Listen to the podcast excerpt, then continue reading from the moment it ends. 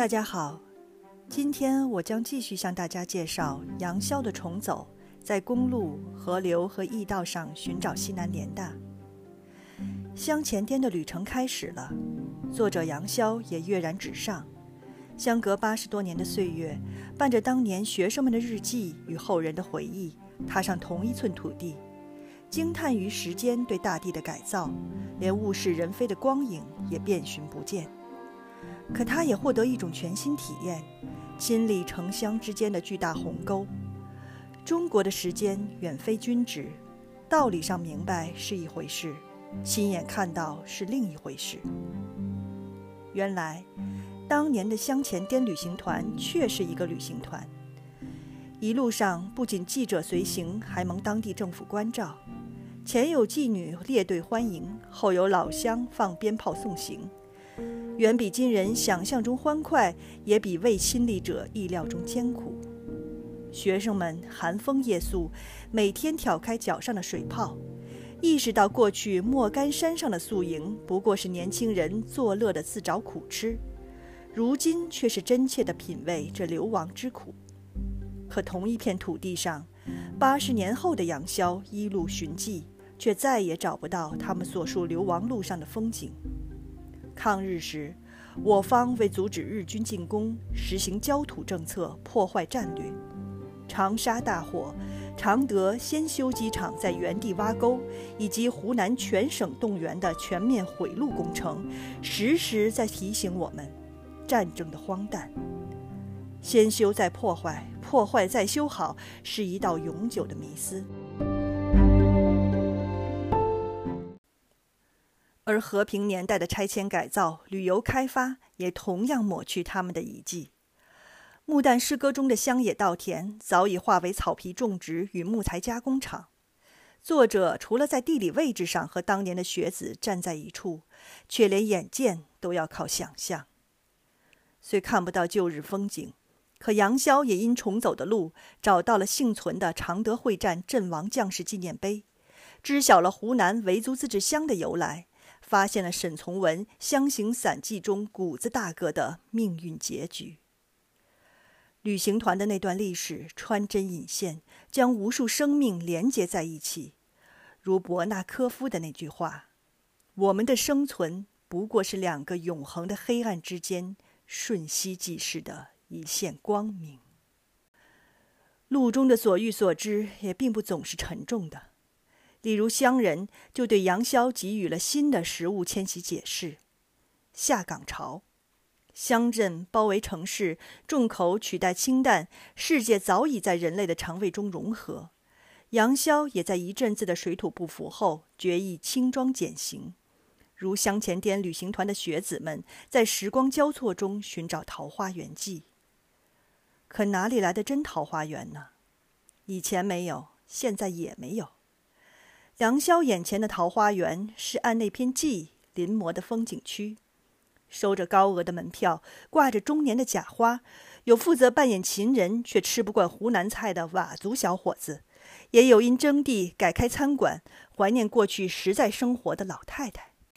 即便是过去香前滇旅行团到访的桃花源，也不过是比今日多几分景致。可华美袍子的背后，是面黄肌瘦的孩童和抓壮丁的苦痛。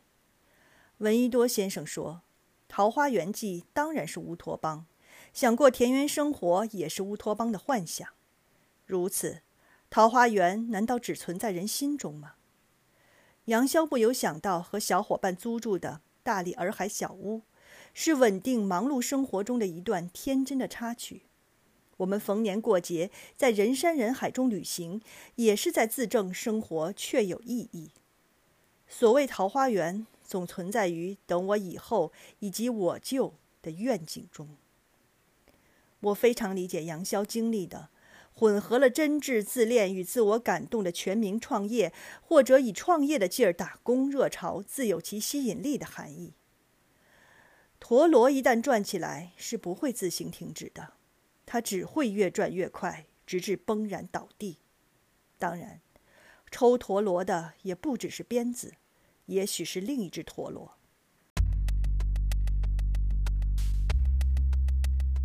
不久前就有官媒批评毕业生慢找工作的态度，宣扬“三十五岁淘汰制”的威胁，使用他们终将会被以世俗的眼光另眼看待的论述，以致网友们惊叹：主流媒体竟如此明目张胆地进行年龄歧视。我们是如此理性，尤其在以他人的标准要求自己方面。桃花源并不存在，可战争却形成过新的理想主义。西南联大学子徒步赴滇的在地经历，归隐老者燃起的热情与信心，出家僧侣还俗重新参军，将士们的舍身忘死与谋略布局，正如蒋百里所说：“过去付金钱情面才能看一回的飞机操练和防空演习，如今几千万民众都在冒着生命危险经历着。”所以，许倬云先生才在多年后一起抗日时，仍会情不自禁地流泪。所以我知道，中国不会亡的，不可能亡。这些尘封的历史细节，未经历者也在这本书中隔空经历了一遍。徒步是艰苦的，学子们与蛇虫鼠蚁共眠，和棺材板同屋。还要向沿路绿林好汉借路。传闻中土匪住的地方，竹篱掩映，鸡犬相闻，倒好像一出桃花源记。而杨潇在重走中也偶遇一个小男孩，他不像大人们那样奇怪，他为什么要一个人走？孩童世界中见怪不怪的事情，于成人世界里却总要解释：你为什么和他们不一样？为什么要一个人走？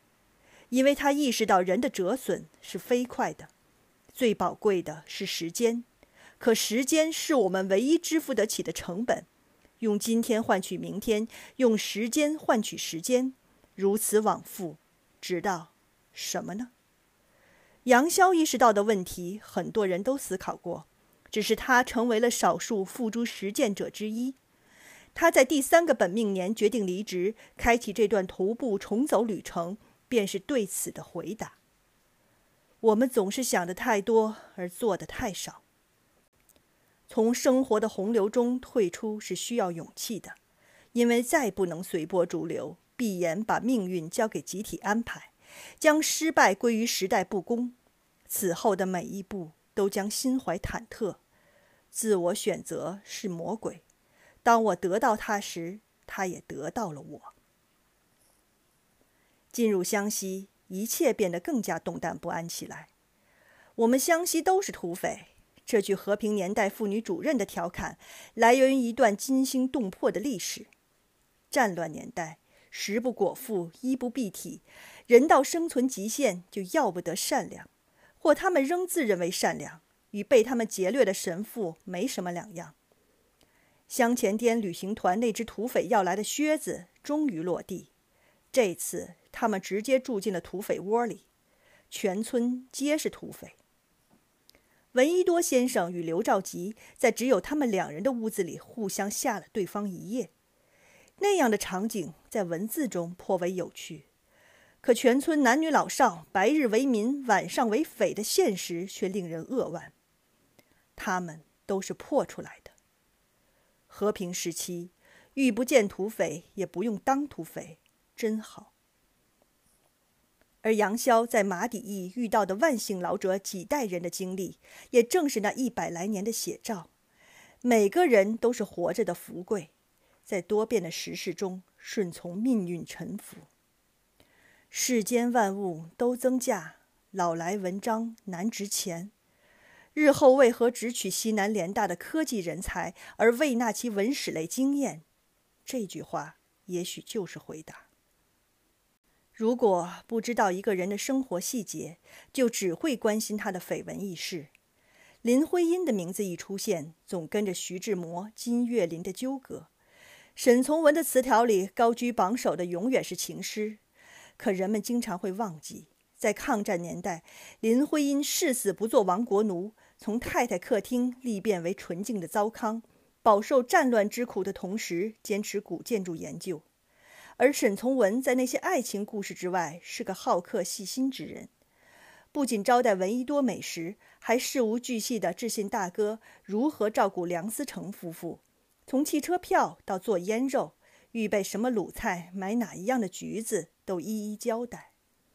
人是复杂的，活生生的，扁平化描述往往只为拔高或打倒，与其标签化的去恨一个人、爱一个人，不如先当他是和我们一样的人。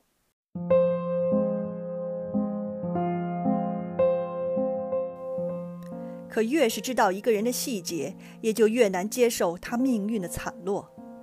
沈从文大哥沈云路在云庐中热心照管四方逃难来的宾客，送日后成为老干部的有志青年去他们想去的地方，自己却仍难逃浩劫的搓磨。他的人和屋消失得了无痕迹，却已是不错的结局。两上抗日前线的三弟沈泉，被执行死刑前，却只能哀叹：“真没想到你们这么干。”是啊，真没想到，战后才是一出更悲的剧。沈从文握着亲人烧红了的故事，一言未发。最伤的痛，便是心底死一样的沉寂。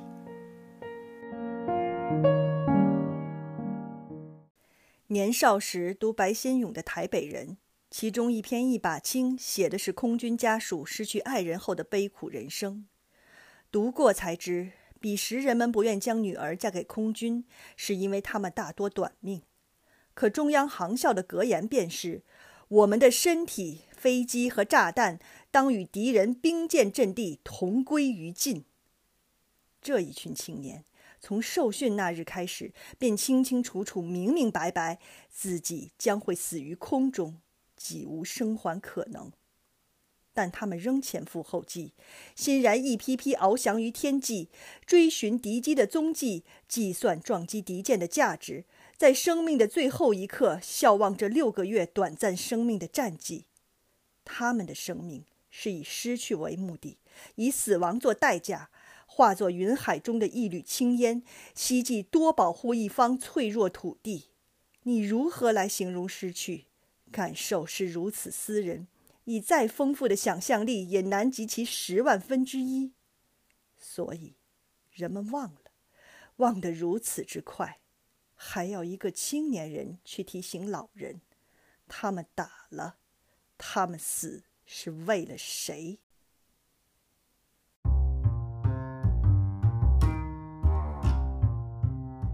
本篇文章已更新于公众号“心猿意马的旅途”，感兴趣的朋友可移步于公众号阅读。